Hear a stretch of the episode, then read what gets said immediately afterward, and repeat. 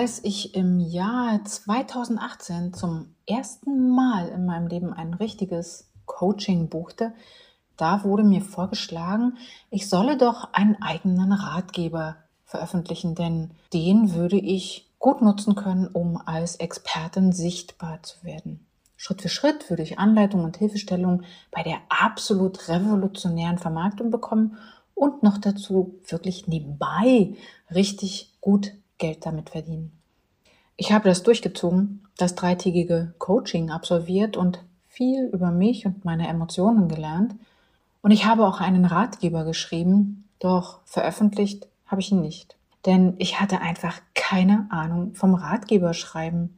Und was das Geldverdienen angeht, na ja, da bin ich wahrscheinlich einfach einem, ich will mal sagen, Ganoven aufgesessen. Und doch bin ich davon überzeugt, ist das Herausgeben eines ganz eigenen Buches eine feine Sache. Und davon möchte ich dir heute hier erzählen, denn worauf solltest du achten? Hallo und herzlich willkommen zu einer neuen Episode von Snackable Häppchenweise Grafiktipps. Mein Name ist Jana Schlosser und ich bin Grafikdesignerin und gestaltende Beraterin. Und Bücher, naja, die liebe ich sowohl als Leserin als auch als Gestalterin. Und da eine mir lieb gewordene Kundin ganz konkret fragte, spreche ich heute über die wichtigsten Dinge, die du beachten solltest, wenn du dein eigenes Buch selbst herausgeben möchtest. Die Grundvoraussetzung dafür ist natürlich, dass du ein Thema, eine Expertise oder eine Idee hast, über die du schreibst. Denn das Schreiben solltest du natürlich bereits machen oder sogar gemacht haben.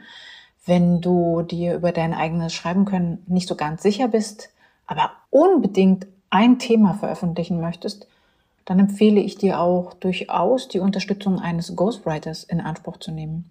In diesem Fall würden dann die ersten beiden der jetzt folgenden Punkte wegfallen, denn das würde dein Ghostwriter für dich schon erledigen.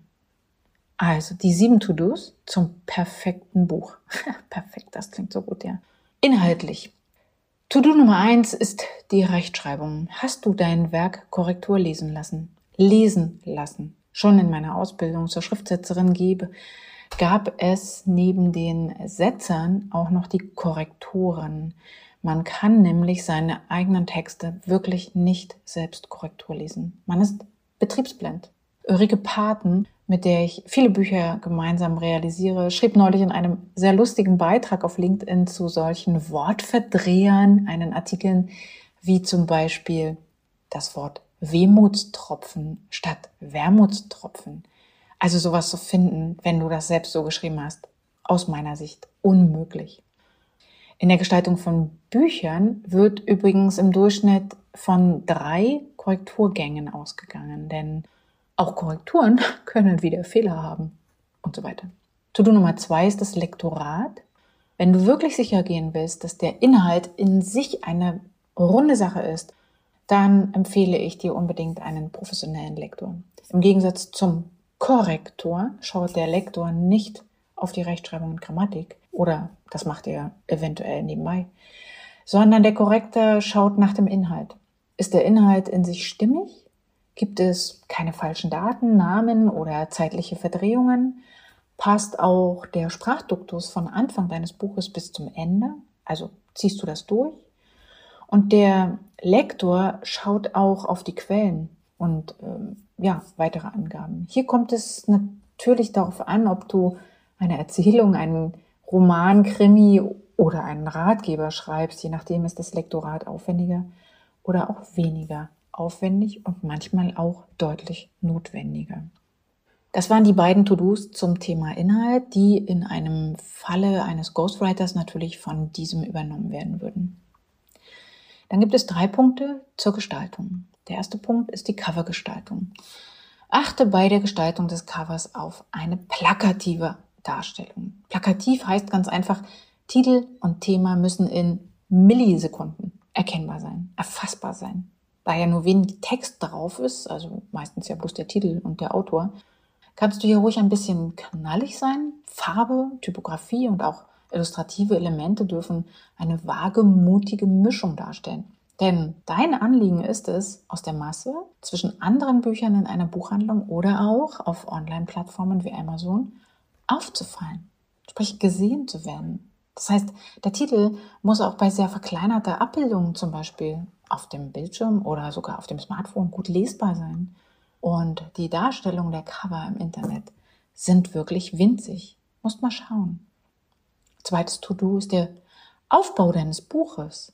Der Aufbau des Innenteils eines Buches folgt nämlich ziemlich festgelegten Regeln, zum Beispiel einer ganz bestimmten Seitenreihenfolge. Die sogenannte Titelei gleich am Anfang, zu Beginn deines Buches, liegt fest, wo steht das Impressum, wo ist der Innentitel und wo befindet sich das Inhaltsverzeichnis. Es gibt auch Regeln für die Paginierung, also für die Seitenzahlen. Die beginnen nämlich immer auf der rechten Seite. Das heißt, die rechte Seite ist eine ungerade Zahl. Die geraden Zahlen stehen also immer auf linken Seiten. Man ist sich dessen nicht bewusst, aber das ist verdammt gut, es zu wissen, wenn man ein Buch selbst gestaltet. Das Buch startet mit einer Widmung, dem Inhaltsverzeichnis oder Vorwort, egal, das gehört alles an den Anfang.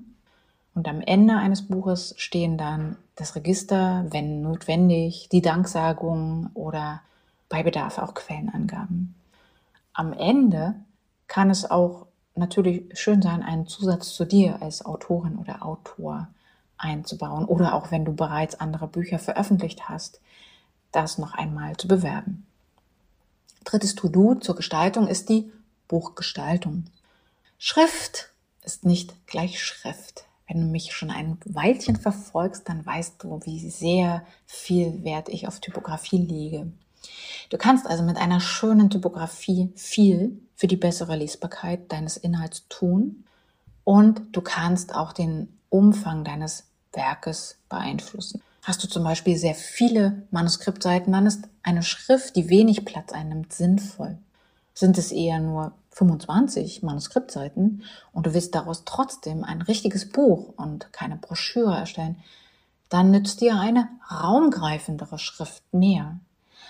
Und auch kannst du natürlich über die Schriftgröße und über den Zeilenabstand, über die Satzbreite und überhaupt die Ausnutzung des Buchformats eine ganze Menge beeinflussen, wie umfangreich dein Buch am Ende werden wird. Umfangreich heißt, wie viele Seiten es haben wird.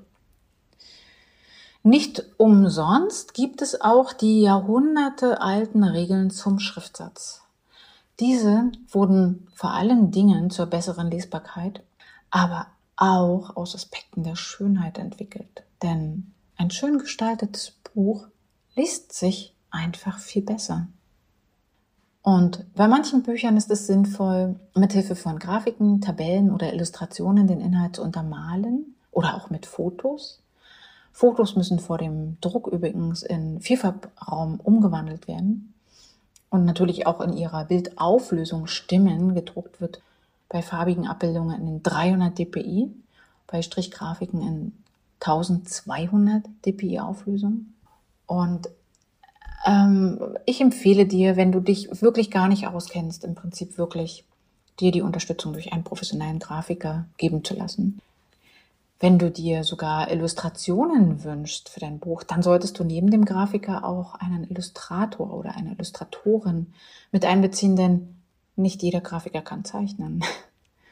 So, das war der Aspekt Gestaltung. Jetzt kommen wir zu einer To-Do zum Thema Druck oder eben Herstellung.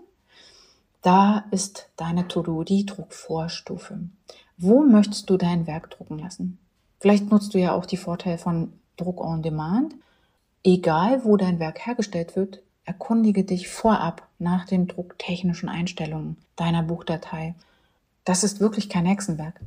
Und die meisten Druckereien haben übrigens auch Produktinformationen, die du dir dort herunterladen kannst und nach denen du ganz genau erklärt bekommst, wie du deine Einstellungen vornehmen musst. Und als allerletztes gibt es noch den Punkt zur Veröffentlichung. Und da ist dein To-Do das Marketing. Ich hatte meine Liste, was alles notwendig ist, wenn du ein Buch herausgeben willst, neulich einmal, schon einmal bei LinkedIn veröffentlicht, an einem Beitrag. Und dort wurde ich von Carla Nowak darauf hingewiesen, dass noch ein Aspekt in meiner Sammlung fehlte, und zwar das Marketing. Viele Autoren gehen davon aus, dass sie ihr Buch vermarkten, wenn es fertig ist, wenn es gedruckt vor Ihnen liegt. Der Vorteil unserer heutigen Welt der sozialen Netzwerke besteht aber genau darin, potenzielle Interessenten bereits in den Entstehungsprozess einzubeziehen. Jeder Schritt, beginnend beim Verfassen des Textes bis schließlich zur Druckabgabe, ist für dich wichtig und aufregend. Und das bereits deiner Community mitzuteilen, ist dann auch für deine Community, für deine Follower wichtig und aufregend. Es gibt wirklich zauberhafte Accounts von Buchprojekten, die ihre Leserschaft so sehr in ihren Band ziehen, dass der Kauf des Buches dann sozusagen einfach nur noch die logische Konsequenz darstellt. Nutze also diese Möglichkeit des Social Media im Vorfeld, bevor dein Buch überhaupt da ist. Es kann dich zu vielen glücklichen Käufern bringen.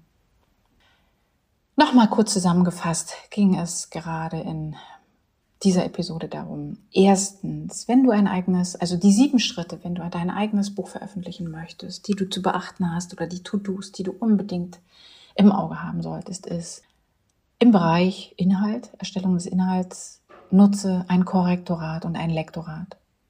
Im Bereich Gestaltung beachte die Covergestaltung, beachte den Buchaufbau und auch das Buchdesign. Im Bereich Druck erkundige dich vorher nach, der, nach den Angaben für die Druckvorstufe und Bildbearbeitung. Und im Bereich Veröffentlichung nutze bereits vorab, überhaupt vor dem Erscheinen deines Werkes Marketingmöglichkeiten und potenzielle, um dir potenzielle Leser zu erschaffen. Hast du alles bedacht? Naja, dann kann auch nichts schiefgehen. Und du hältst bald selbst dein eigenes Buch in den Händen. Nicht so wie ich am Anfang mit meinem Ratgeber. Der wäre wirklich nicht der Knaller geworden. Ich hätte viel zu viel da reingepackt. Aber egal. Wenn du Fragen hast oder wenn du einen professionellen Grafiker an deiner Seite brauchst, dann kann ich dich unterstützen. Schreibe mir einfach. Und übrigens, ich schreibe auf meiner Website auch einen regelmäßigen Blog. Der kommt einmal in der Woche raus. Und hier veröffentliche ich in kurzen Beiträgen viel Wissen der Schriftsetzer. Das sind Tipps zum Thema Typografie und auch gute Gestaltung, Lesbarkeit oder auch einfach solche simplen Sachen wie, was ist denn eigentlich eine Grammatur etc. Schau einfach auf meiner Website unter www.janaschlosser.de slash Wissen minus der minus Schriftsetzer. Findest du auch einfach unter dem Menüpunkt Wissen. So, das ist diesmal eine ganz schön lange Folge geworden, aber das ist ja auch ein Thema, was man nicht in zwei Minuten abhandeln kann. Hier noch ein Spoiler, der klassische und übliche Spoiler für die nächste Episode. Mir ist neulich aufgefallen, dass gerade Unternehmer, die im Starten sind, die sich gerade selbstständig machen, einfach nicht wissen, wo sie anfangen sollen. Und deswegen, wenn du dir dein eigenes Unternehmen als Selbstständige oder Selbstständige aufbauen möchtest, dann bist du dir mit Sicherheit bewusst, dass du dir dafür eine Marke entwickeln musst. Das muss man einfach. Darüber rede ich an anderer Stelle. Aber was ist eine Marke und noch viel wichtiger, womit starten? Denn auch der Aufbau einer Marke entsteht im Gehen. Darüber erzähle ich dir etwas in der nächsten Episode. Bis dahin, sei neugierig. Deine Jana.